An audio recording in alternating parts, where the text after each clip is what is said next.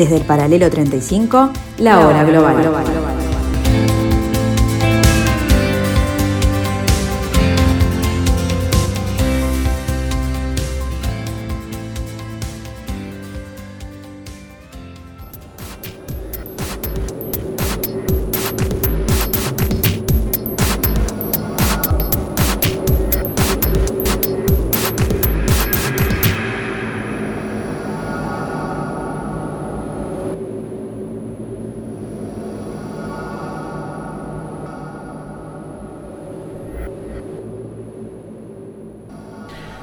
Hola, ¿qué tal amigos? Bienvenidos a este pedacito, este trocito de la tarde de Radio Mundo en el 1170 AM de vuestro dial.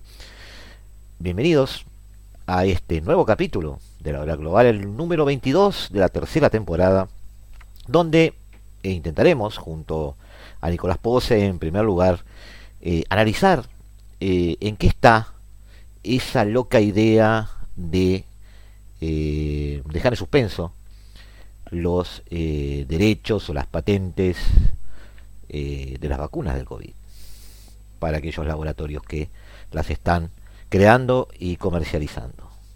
Una mirada a la integración de este problema a la mesa de la Organización Mundial de Comercio.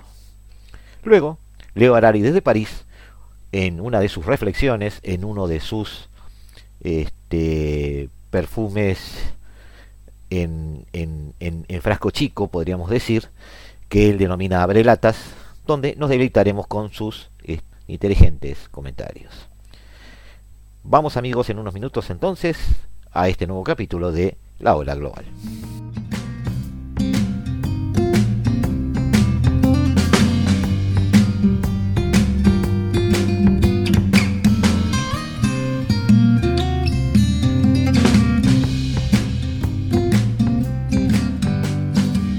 Recibimos aquí amigos a Nicolás Pose, habitual integrante de las mesas de eh, Relaciones Internacionales, eh, las mesas internacionales de Perspectiva de la Mañana, pero además parte del equipo de la Hora Global, eh, con quien encararemos este tema de la Organización Mundial de Comercio, hincándole el diente al tema de las patentes y los derechos y la propiedad intelectual relacionados con las vacunas y con los eh, también instrumentos y también con los insumos médicos, que eso es de lo que estamos hablando. ¿De qué estamos hablando, Nicolás?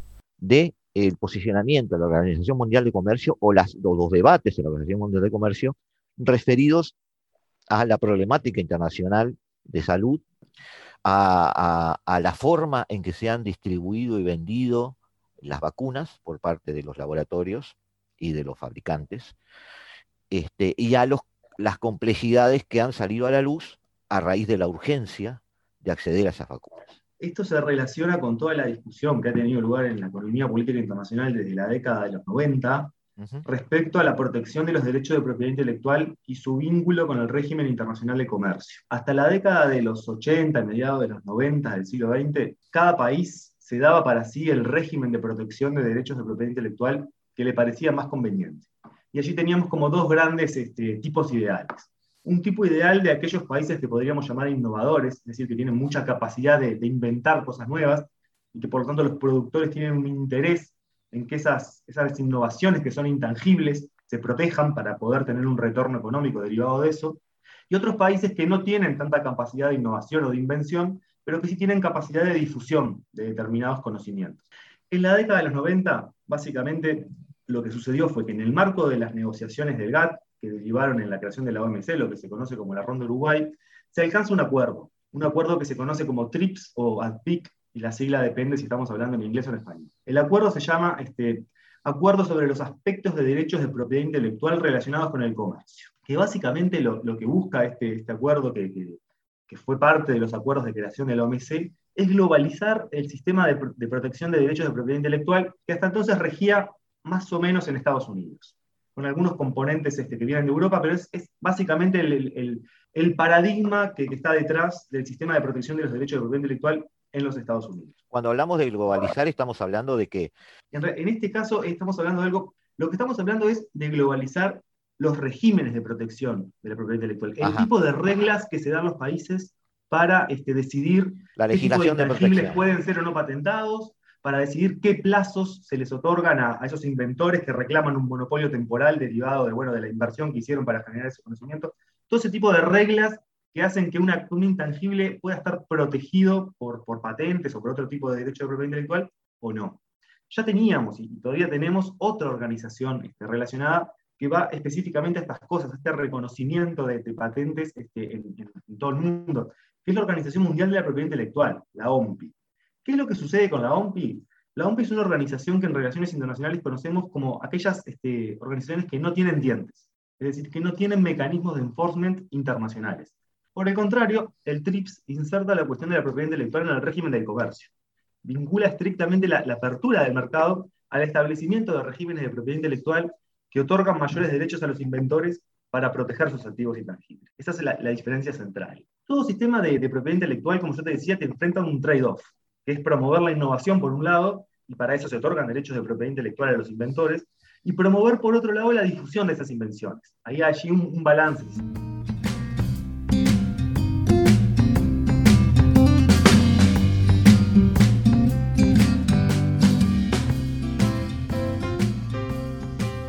La exclusividad de los derechos naturalmente limita la difusión, la, difusión porque crea un monopolio temporal sobre la inversión. ese, es el régimen clásico de, de derechos, ¿no? O sea, hay una especie de monopolio temporal sobre el producto, sobre la innovación o sobre lo, de lo que se trate.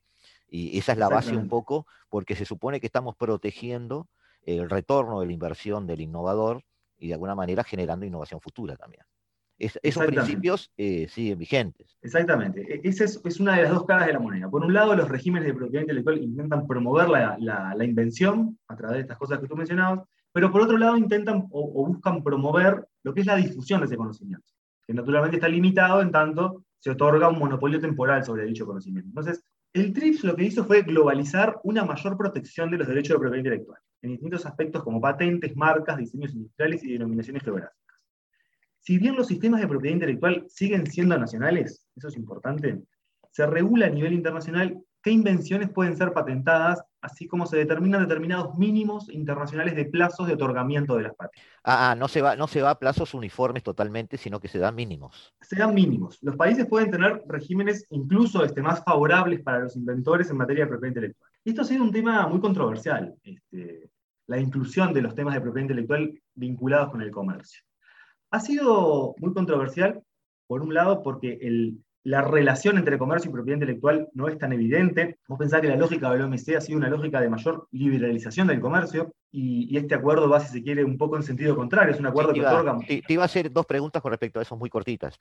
En primer lugar, este empuje hacia la globalización de, los sistemas de propiedad este, intelectual eh, viene más de parte de, los países avanzados, de potencias, o es un reclamo de países menos avanzados que con esta globalización buscarían algo? No alcanzo a ver cuál puede ser el efecto al final de la cadena, es decir, quizás sospecho que si se globaliza la propiedad intelectual en un mundo donde la innovación y la tecnología está bastante centralizada en una cantidad de países, eh, vamos a terminar con legislaciones nacionales amparando siempre innovaciones surgidas en países centrales. estoy sospechando mal. Eh, estás eh, exactamente en el camino correcto. Esto fue básicamente una demanda de los Estados Unidos, cuyas ventajas competitivas están en el sector de producción de intangibles, de conocimiento, farmacéuticas, marcas. Y esto fue básicamente el reflejo de presiones del sector privado, de distintos sectores privados de los Estados Unidos, que reclamaron a su gobierno la difusión internacional de estos regímenes de protección de los derechos de propiedad intelectual.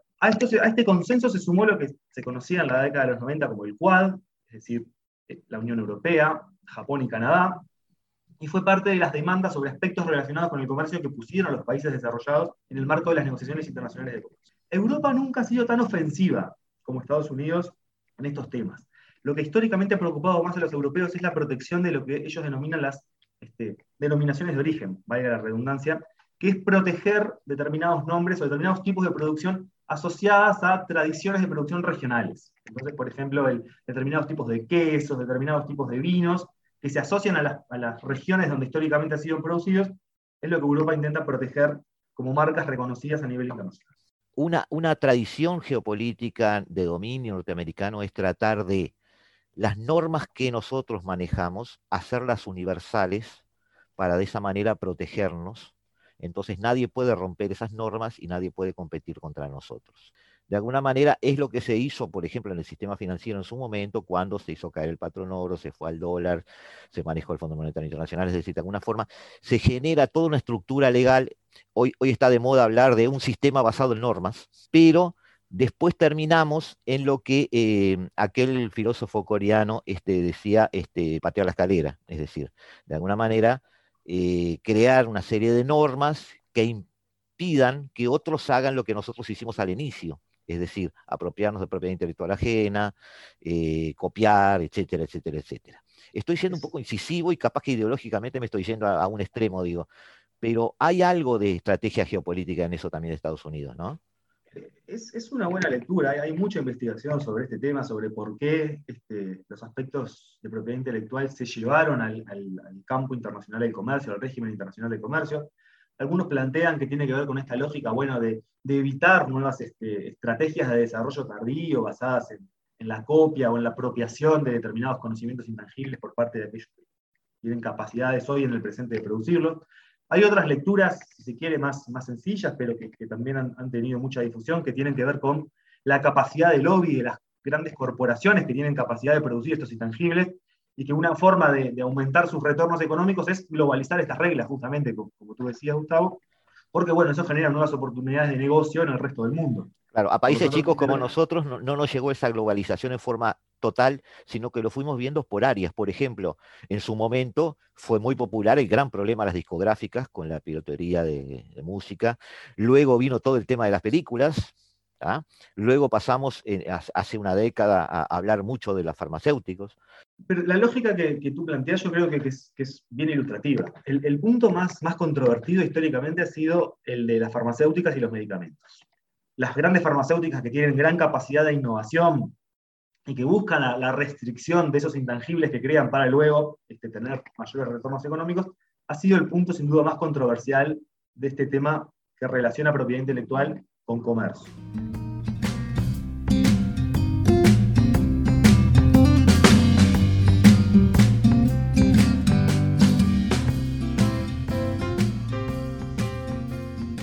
Sobre todo una gran controversia a inicios de los 2000 en el marco de la, crisis este, de la difusión del VIH-Sida.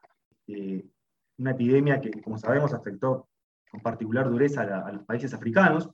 Y estos países vieron limitada su capacidad de financiar tratamientos que tenían un costo muy elevado, producto, entre otros motivos, de las patentes otorgadas a los este, inventores de esos tratamientos que, como tú bien decías, tenían una, este, una localización geográfica en, en, el norte geopolítico, en Estados Unidos, en Europa Occidental. El TRIPS o ADPIC, esto es importante, mantiene ciertas flexibilidades. Y la, la principal flexibilidad es que permite a los países imponer lo que se conocen como licencias compulsorias. Esto es obligar a los poseedores de las patentes la cesión de, esas, de esos derechos a otros productores a cambio de una compensación bajo determinadas circunstancias excepcionales, como puede ser una crisis de salud pública nacional. Ah, esto, es, importante por todo lo que has dicho. Primero, una de las cosas que tú estás señalando es una particularidad de esto, esta, esta es particularidad de algo dentro de la Organización Mundial de Comercio. No estamos hablando de algo que existiera antes. ¿A partir de qué fecha podemos decir que esto está dentro de la, de la órbita de la Organización Mundial de Comercio? ¿Este acuerdo es de estos años? A partir de la propia creación de la OMC como, tú, Gustavo, y los oyentes. Pero, no, pero en todo este tiempo no habíamos hablado de eso. En lo que es el régimen internacional de comercio, desde 1947 tenemos el GATT como principal acuerdo que, regulaba las relaciones comerciales entre, los países miembros. El GATT funcionaba de una lógica de rondas, en cada una de las rondas se acordaban nuevos elementos que se agregaban al régimen internacional de comercio. La ronda Uruguay, que se, tiene ese nombre porque su primera este, reunión tuvo lugar aquí en Punta del Este en 1986, se salda a fines de 1994 con un acuerdo que crea la Organización Mundial del Comercio. La Organización Mundial del Comercio tiene tres grandes pilares. Un pilar comercial, que es la renovación del GATT, que pasa a ser este, un, acuerdo similar al, que teníamos previamente, pero con un nombre distinto, es el GATT 1994. Tenemos un segundo acuerdo, un segundo pilar en el marco de la OMC, que es el Acuerdo sobre Comercio de Servicios. Y tenemos un tercer pilar, que es este acuerdo que yo te comentaba, el ADPIC o TRIPS, dependiendo este, si la sigla la, la, referimos en español o en inglés. El TRIPS se crea o em, empieza a entrar en vigor en 1995. Hubo todo un plazo para que los países en desarrollo pudieran ir adaptando progresivamente las normativas del TRIPS, pero para poner una referencia tenemos este, este régimen operando desde mediados de la década de los 90. Es un régimen que ha sido históricamente resistido por la mayoría de los países en desarrollo, que no querían tener un acuerdo de este, protección de los derechos de propiedad intelectual vinculado con el comercio. Pero la presión de Estados Unidos y la Unión Europea en el marco de las negociaciones de la ronda Uruguay, Uruguay fue muy fuerte y como resultado uno de los componentes de, la creación de la OMC fue este, la, incorporación de, este acuerdo, del PIC o TRIPS. A principios de los 2000 una gran controversia relacionada con la epidemia del VIH-Sida. Incluso esto derivó en una reforma del TRIPS. En 2005, este, algunas provisiones este, muy exigentes en materia de protección de derechos de propiedad intelectual se limitaron a causa de la presión de, muchos países en desarrollo, liderados en ese entonces, entre otros, por India y Sudáfrica, y que contaron, bueno, dada la, gran sensibilidad social que despertaba este tema, despertaron el apoyo de ciertos segmentos de las sociedades occidentales que llevaron a países como Estados Unidos o el bloque como la Unión Europea a aceptar este, determinadas reducciones de las exigencias que enfrentan los países de desarrollo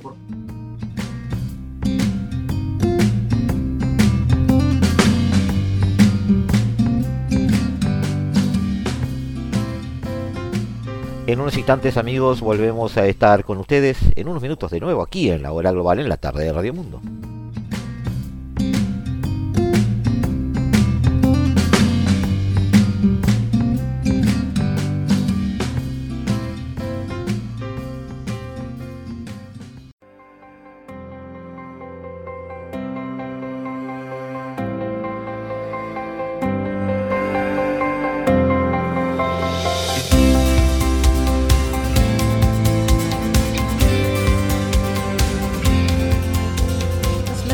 Avanza en el mundo rico, los países en desarrollo siguen a merced del virus. En la India miles de personas mueren a diario del COVID-19. Con una población de más de 1.400 millones de personas, el país necesita urgentemente vacunas. En octubre, la India y Sudáfrica presentaron una propuesta a la Organización Mundial del Comercio para suspender temporalmente las patentes de productos médicos y vacunas contra la COVID-19. El paso dado por Biden podría contribuir a que la propuesta se haga realidad. Entonces podrían producirse en masa copias de las vacunas ya aprobadas con el fin de impulsar la inmunización. Esta posibilidad indigna a la industria farmacéutica, mientras los expertos recuerdan que las vacunas se financiaron en parte con fondos públicos.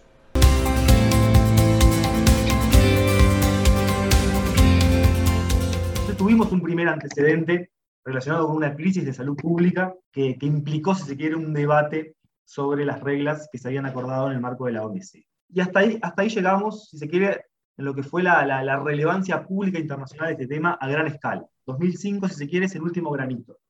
¿Cuál es el segundo hito? Y este es el hito actual. Bueno, es la crisis del COVID-19, naturalmente, ¿verdad? Y ahí tenemos, este, en el año 2020, el año pasado, una propuesta, nuevamente, de, India y de Sudáfrica, y, no es casual que estos este, países hayan sido los, promotores, porque han sido países que históricamente han resistido el régimen este, que, implica el TRIPS.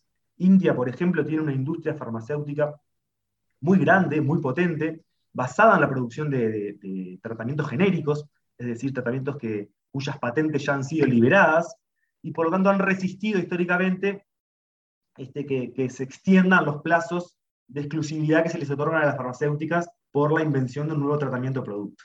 En 2020, India y Sudáfrica este, eh, intentan coordinar y concitan el apoyo de, algo así como 60 países para promover una suspensión temporal de alguna de las obligaciones del TRIPS para enfrentar lo que tenía que ver con la crisis de salud pública que implica la pandemia. Esto en particular asociado a las vacunas, pero también a otros tratamientos que eventualmente se pudieran crear para este, combatir los efectos adversos del COVID-19.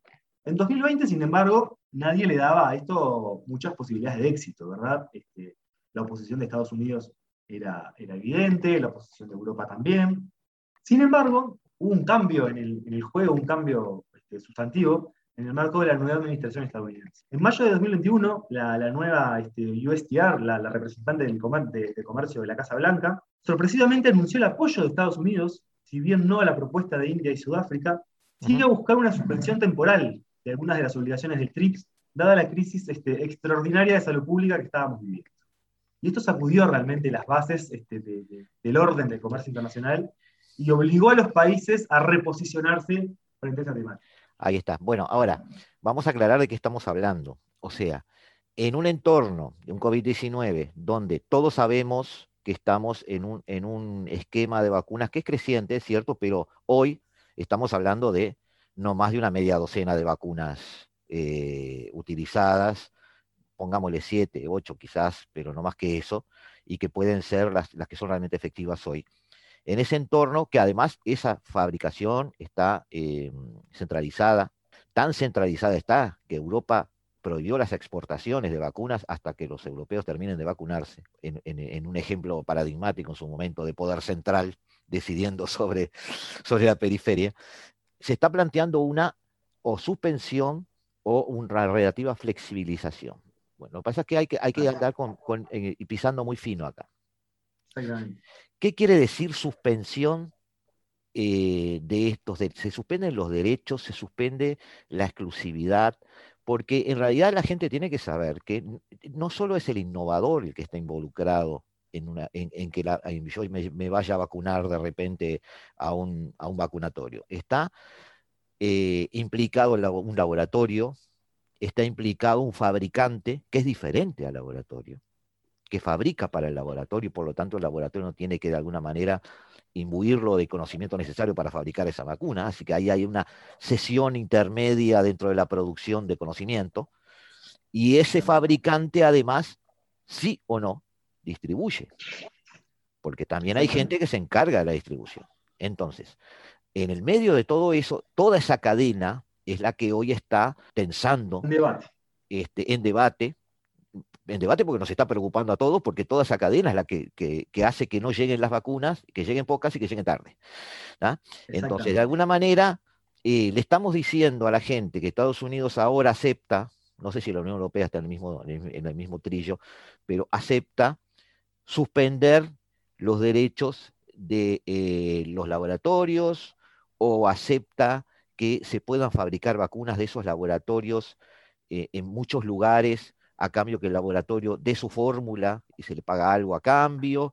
Esas preguntas son este, muy, muy relevantes porque hacen al, centro de la cuestión. Para arrancar, a ver. En, mayo de 2021, Estados Unidos anuncia este cambio histórico de posición. Estados Unidos, como habíamos relatado en este pequeño raconto histórico, había sido el principal promotor histórico de tener un régimen internacional de propiedad intelectual que proteja a los inventores el hecho de que, Estados Unidos cambie su posicionamiento este, en este punto ya es sustantivo de por sí. Sin embargo, si uno revisa el comunicado del de, este, de, mayo de 2021, ve que es un comunicado, si se quiere, muy vago, que, no establece ninguno de todos estos puntos sobre los que tú me estabas preguntando. Simplemente anuncia que, dada esta circunstancia extraordinaria, Estados Unidos va a apoyar algún tipo de, de acuerdo para suspender temporalmente las obligaciones del TRIPS.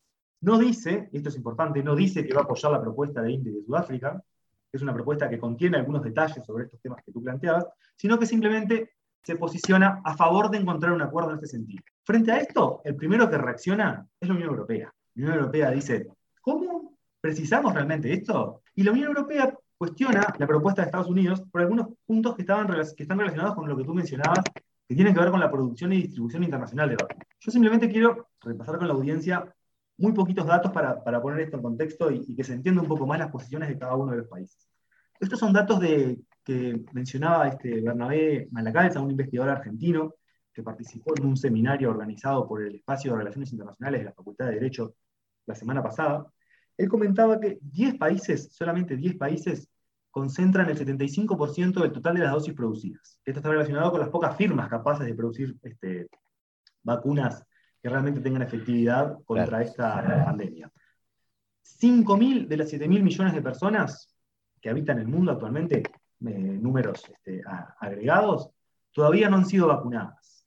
Sin embargo, la distribución internacional de estas vacunas ha sido este, muy desigual, porque naturalmente los países que tienen capacidad de producir vacunas han priorizado sus poblaciones. O sea, lo que todos sospechábamos al principio de la pandemia sucedió, es decir, está. América del Norte tiene más del 60% de su población vacunada, bueno, en América del Sur ese porcentaje baja al 25%, en África es incluso mucho menor. Lo importante acá es que hay una diferencia sustancial entre lo que ha sido la, la orientación de Estados Unidos por un lado y de la Unión Europea y China por el otro. Mientras que tanto China como la Unión Europea han exportado aproximadamente el 50% del total de vacunas que han producido, es decir, que si producieron 100 vacunas, bueno, han destinado 50 a vacunar a su población y 50, estos son números aproximados, ¿verdad? Sí, sí, sí. 50 a exportar al resto del mundo. La Unión Europea ha exportado muchas vacunas de AstraZeneca y algunas de Pfizer, que se producen en territorio europeo. ¿Cuántas vacunas ha exportado Estados Unidos hasta ahora? O por lo menos hasta hace un par de semanas. Ninguna. No, no, no, no. Estados Unidos está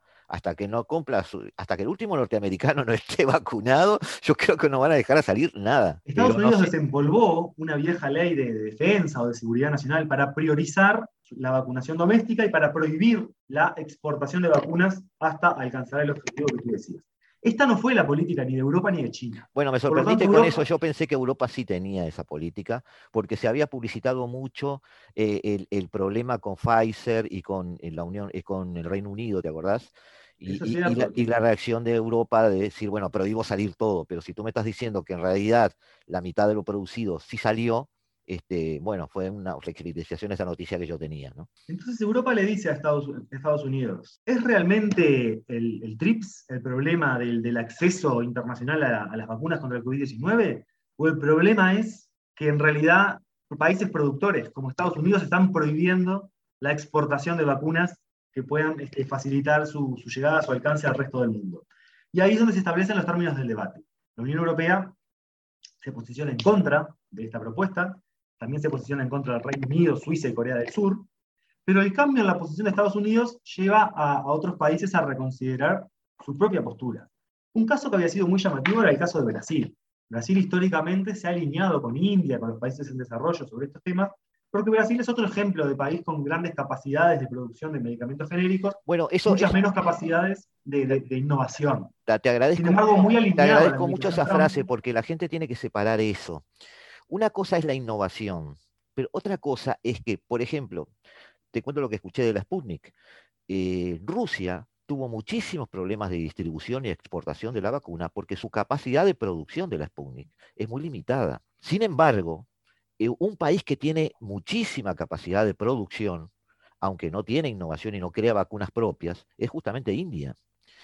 India le ofreció a Putin realizar toda una serie, todo un proceso de fabricación de la Sputnik, y India le aseguraba a Putin en menos de un año distribuirla por todo el planeta. No llegaron a un acuerdo porque, claro, Sputnik debía ceder su fórmula, a dar, dar este, a India sin ningún tipo de garantía de que pudiera guardarse ese secreto o manejarse con cierta discrecionalidad. Entonces, eh, el productor tiene mucho que ver, aunque no tenga ni idea de cómo se hace una vacuna, no sea el innovador, no sea el país que la creó, no sea el país que la promueve, pero como India, si es capaz de producir miles de millones de vacunas en pocos meses, eh, es un jugador fuerte en toda esa cadena que habíamos mencionado hoy.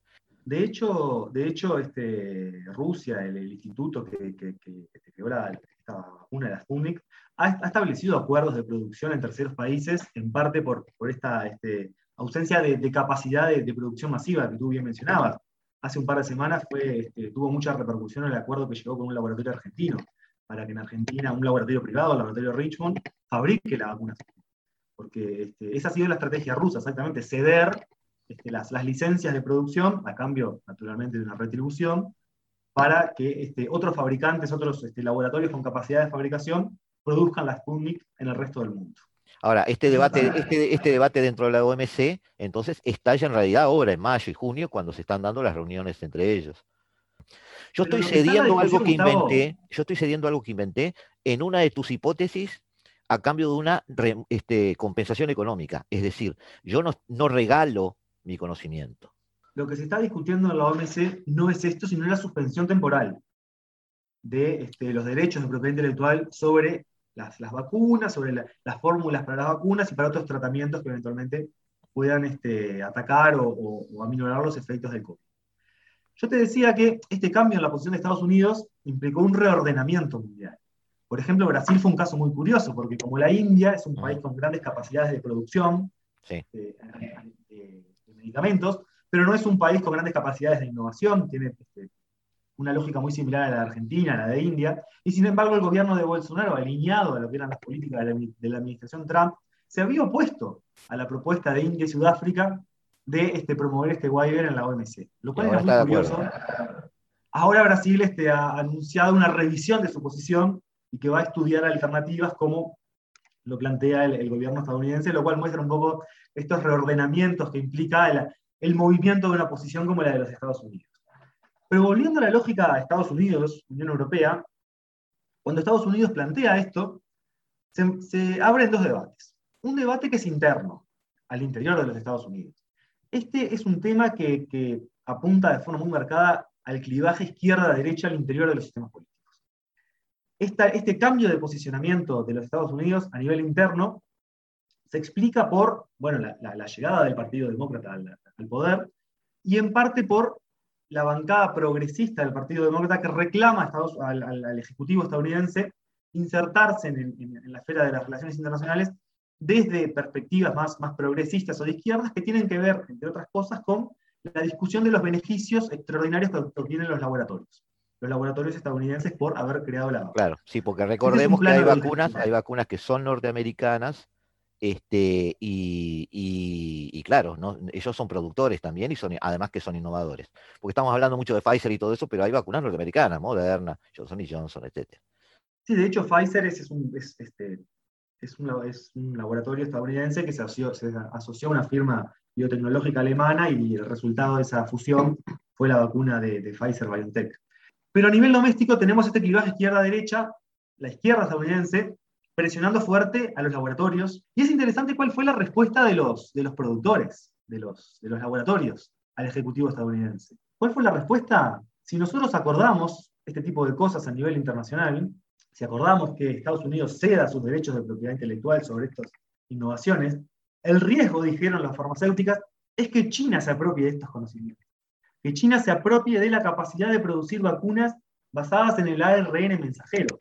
China todavía no ha, mostrado capacidad de desarrollar vacunas con esta tecnología. Las vacunas chinas descansan en una tecnología más tradicional, basada en virus inactivados. Por lo tanto, es interesante ver cómo el debate doméstico internacional se entrelaza.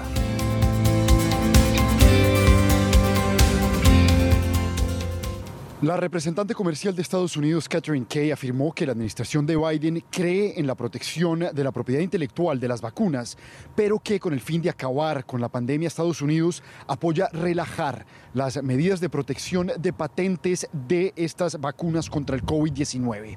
Esto es importante porque les permitirá a los países más afectados por la pandemia, como India, producir sus propias vacunas genéricas y responder rápidamente a los brotes de contagio y no tener tener que esperar meses o años por las vacunas.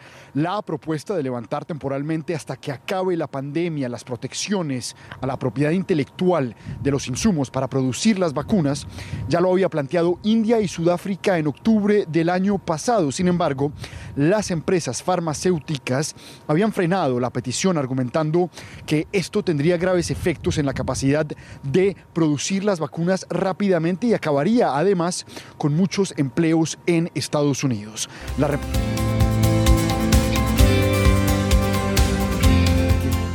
y volvemos, volvemos en el tiempo a un razonamiento tipo Guerra Fría.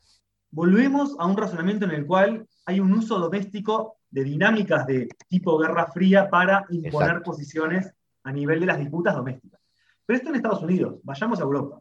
¿Qué propone la, Comisión Europea?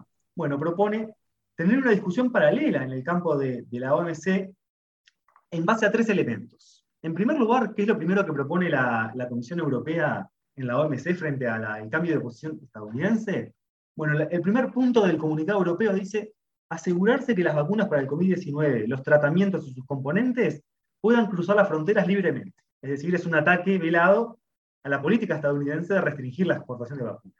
Segundo punto, promover que los productores expandan su producción, asegurando al mismo tiempo que los países en mayor necesidad de recibir vacunas puedan acceder a un precio este, asequible. Este es un punto interesante porque a diferencia del debate sobre los tratamientos del SIDA, que eran tratamientos costosísimos, el precio de las vacunas no ha sido el principal elemento que ha este, impedido el acceso de los países con menores recursos. las vacunas son relativamente baratas. El problema de las vacunas es la insuficiencia en la producción. Exacto. la distribución lo, cual, lo cual, nos hace, que es limitada. Claro, lo cual nos hace sospechar con fundamento que en la medida que esa producción se solucione y la distribución sea muchísimo más que la actual, el precio puede bajar muchísimo. Tercer punto del comunicado europeo, facilitar el uso de licencias compulsorias dentro del acuerdo TRIPS ya existente en la OMC. Es decir, ¿qué le está diciendo Europa a Estados Unidos? En el acuerdo TRIPS ya tenemos las flexibilidades suficientes para obligar a los innovadores a ceder las patentes a cambio de una compensación sin modificar o suspender el acuerdo. Entonces, vemos cómo Europa utiliza el propio marco del, del TRIPS y la crítica a la política de los Estados Unidos para fundamentar su propia posición. ¿Cuál es el elemento adicional? El clivaje izquierda-derecha que vimos en Estados Unidos se replica en Europa. Y de hecho tenemos a fines de mayo de, 2020 una resolución del Parlamento Europeo votada por todos los bloques de izquierda que lograron componer una mayoría junto a otros aliados y rechazada por los bloques de derecha y centro-derecha del Parlamento Europeo, que insta a la Comisión Europea a sumarse a la posición estadounidense y suspender temporalmente el TRIPS en la OMC. Entonces tenemos, en la propia Europa. La socialdemocracia, la socialdemocracia con Biden. Exactamente, exactamente. Entonces tenemos clivajes domésticos e internacionales asociados a, esta cuestión que hacen que el tema sea realmente muy interesante. Sabes que te pueden acusar, te pueden acusar de anticuado, ¿no? Hablando de izquierda o derecha hoy, pero yo estoy contigo, es decir, ese debate sigue vivo. Yo considero que es una herramienta analítica que, mantiene total, total relevancia. Podríamos dedicar otro, otro programa entero a, discutir sobre este esto, pero, pero yo creo que... O sea, es una, herramienta, es, una, herramienta analítica de las motivaciones de los actores. Lo habíamos hablado fuera de, micrófono con Nicolás, está prohibido lo de justo o injusto, bueno o malo. Este, nosotros tratamos de analizar por cómo suceden los hechos y por qué suceden. Y en el por qué suceden, el, el, cribaje, como decís tú, izquierda-derecha, está presente.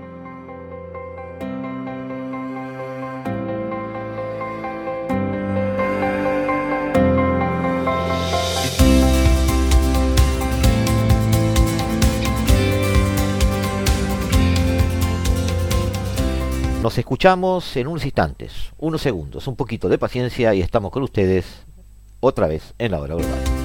Desde el paralelo 35, la hora global.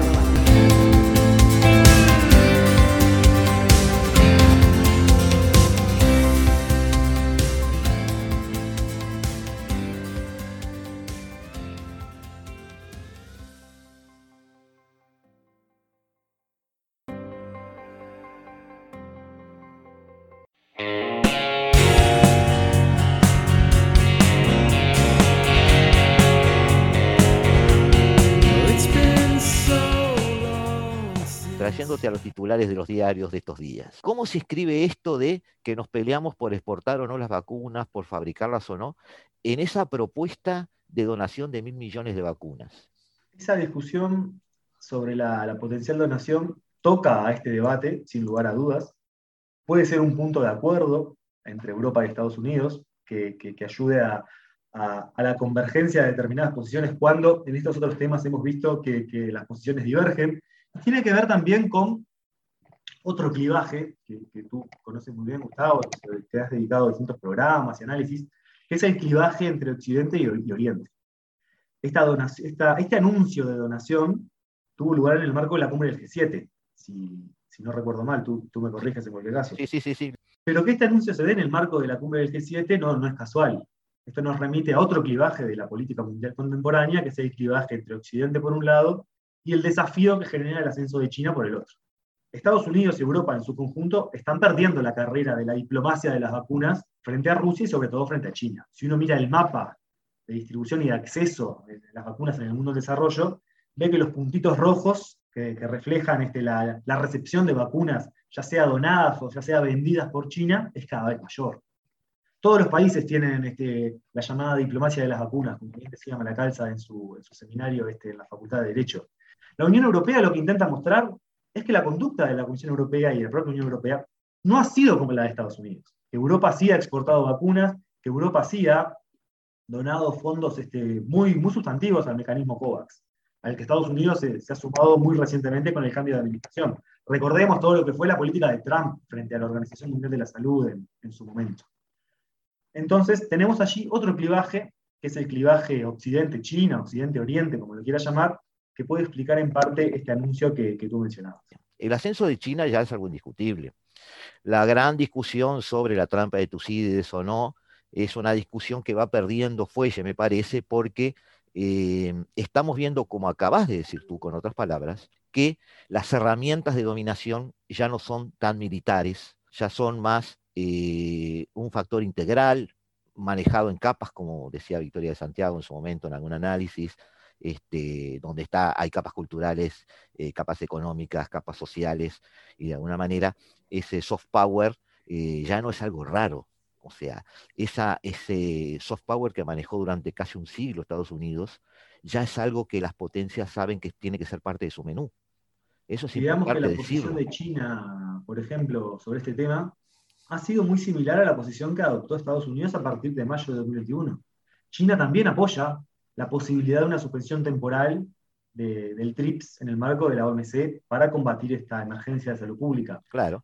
Y es interesante que, del mismo modo que lo hace Estados Unidos, no apoya la propuesta específica que han elaborado India y Sudáfrica. Es clave entender las características de lo propuesto por India y Sudáfrica y apoyado por un grupo de 60 países en desarrollo. Lo primero es que la propuesta, China y Sudáfrica, eh, perdón, India y Sudáfrica habían elaborado una propuesta por allá por 2020 y a partir de este cambio de posición de Estados Unidos, se les, se les solicitó que elaboraran una propuesta más, más, este, más detallada, más, más elaborada, que, que, tuviera un mayor nivel de detalle.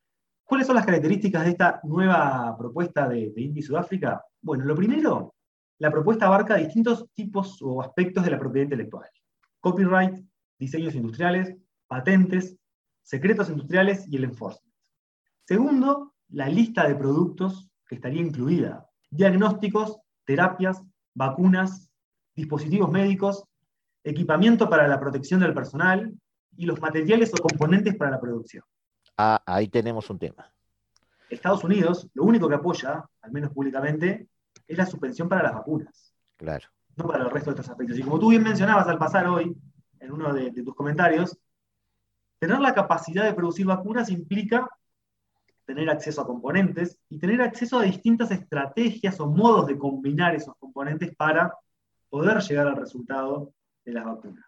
Por lo tanto, la suspensión temporal de los derechos de las vacunas por sí sola no asegura una producción y distribución masiva por parte de otros países. Si yo empiezo a fabricar una vacuna basada en ARN mensajero, para fabricarla, evidentemente tengo que tener un equipamiento de laboratorio tal que me permita ir fabricando y testeando, fabricando y testeando. Además, tengo que tener acceso a productos químicos que son los que producen la reacción del ARN. Ahora, si suspendemos los derechos sobre diagnósticos, terapias, vacunas, eh, dispositivos, probabilidades de que un laboratorio indio, chino o de otro lugar sea capaz de producir las vacunas con esta tecnología es mucho mayor que si solamente liberalizamos las patentes de las vacunas. Por eso la, la importancia de qué incluimos y qué excluimos.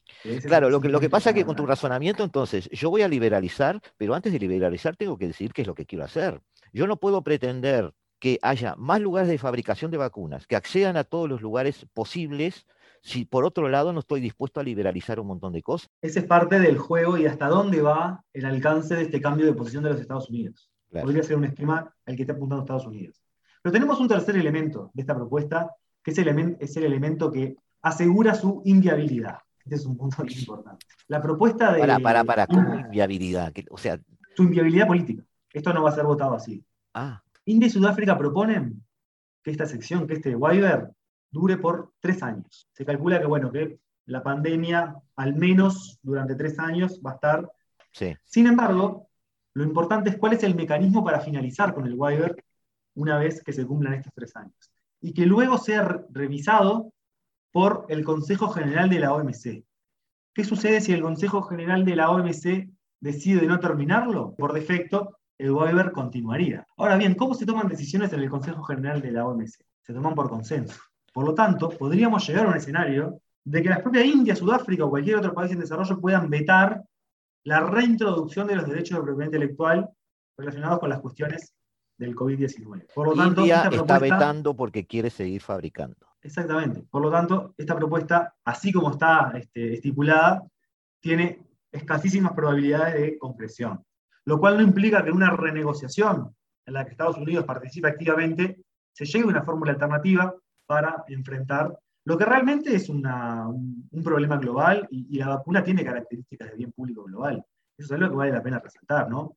Sí, sí, sí. Porque por más que vacunemos poblaciones nacionales, si en otros este, territorios del mundo se sigue cultivando y se siguen desarrollando nuevas variantes, bueno, la efectividad de esas vacunas, incluso en aquellos países que tienen una, alta inmunización, va a ser menor.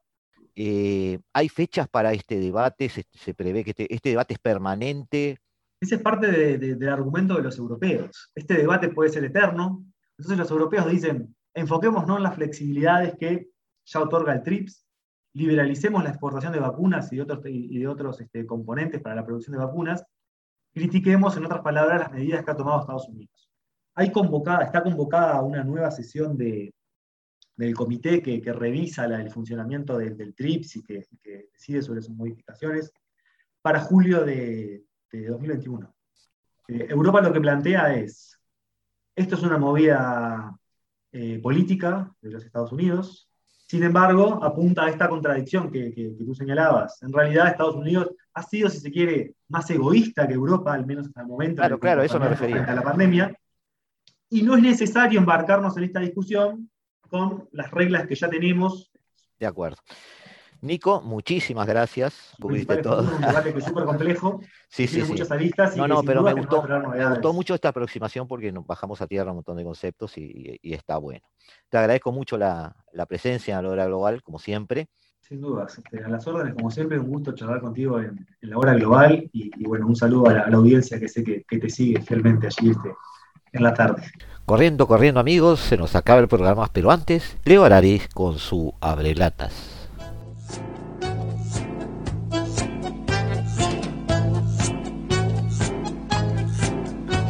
Abrelatas entre bastidores. De vez en cuando, en la industria cinematográfica, hay programas que muestran qué pasa atrás de las cámaras. Que nuestros oyentes sepan hoy que hay atrás de la hora global. Gustavo y yo tenemos visiones divergentes para interpretar la historia. Nuestros análisis de la geopolítica están frecuentemente en dos veredas diferentes. Pero aún aborreciendo la posición del otro, nos respetamos amistosamente. Para Gustavo, yo estoy totalmente equivocado. Yo pienso lo mismo de él. Ninguno de los dos es el Dalai Lama. Nos respetamos por pura uruguayés. Yendo al grano. Lo que hay atrás de nuestras opiniones tiene un hilo conductor.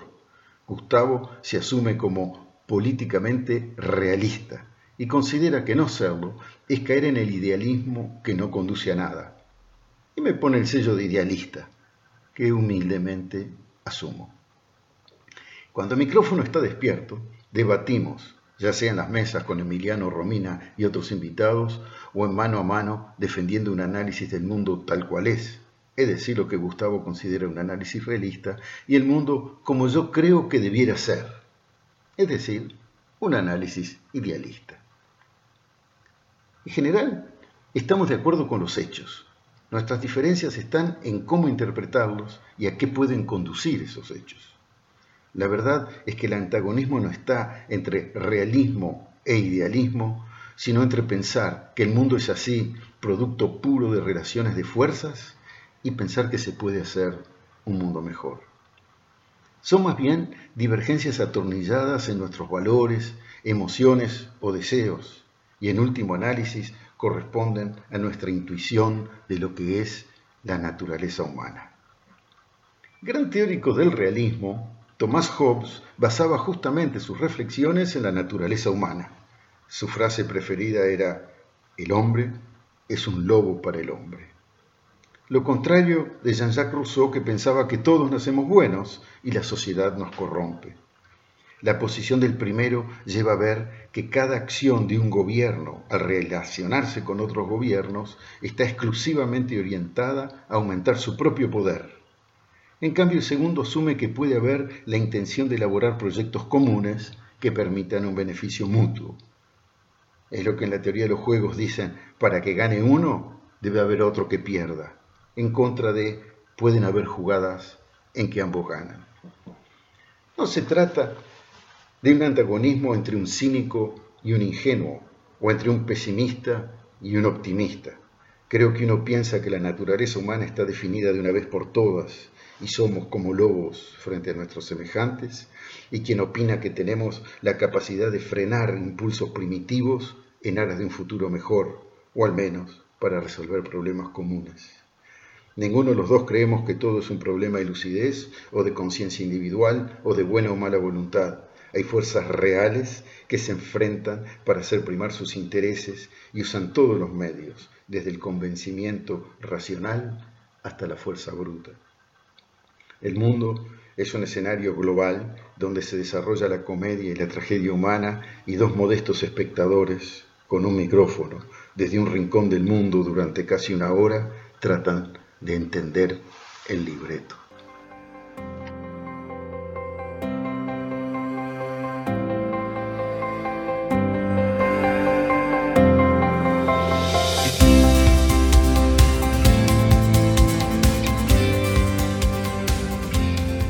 Dejamos, los dejamos con la mejor música del mundo. Ahora con Eduardo Rivero se hace tarde y nos vemos. Nos vemos el jueves en la hora global. Desde el paralelo 35, la hora global.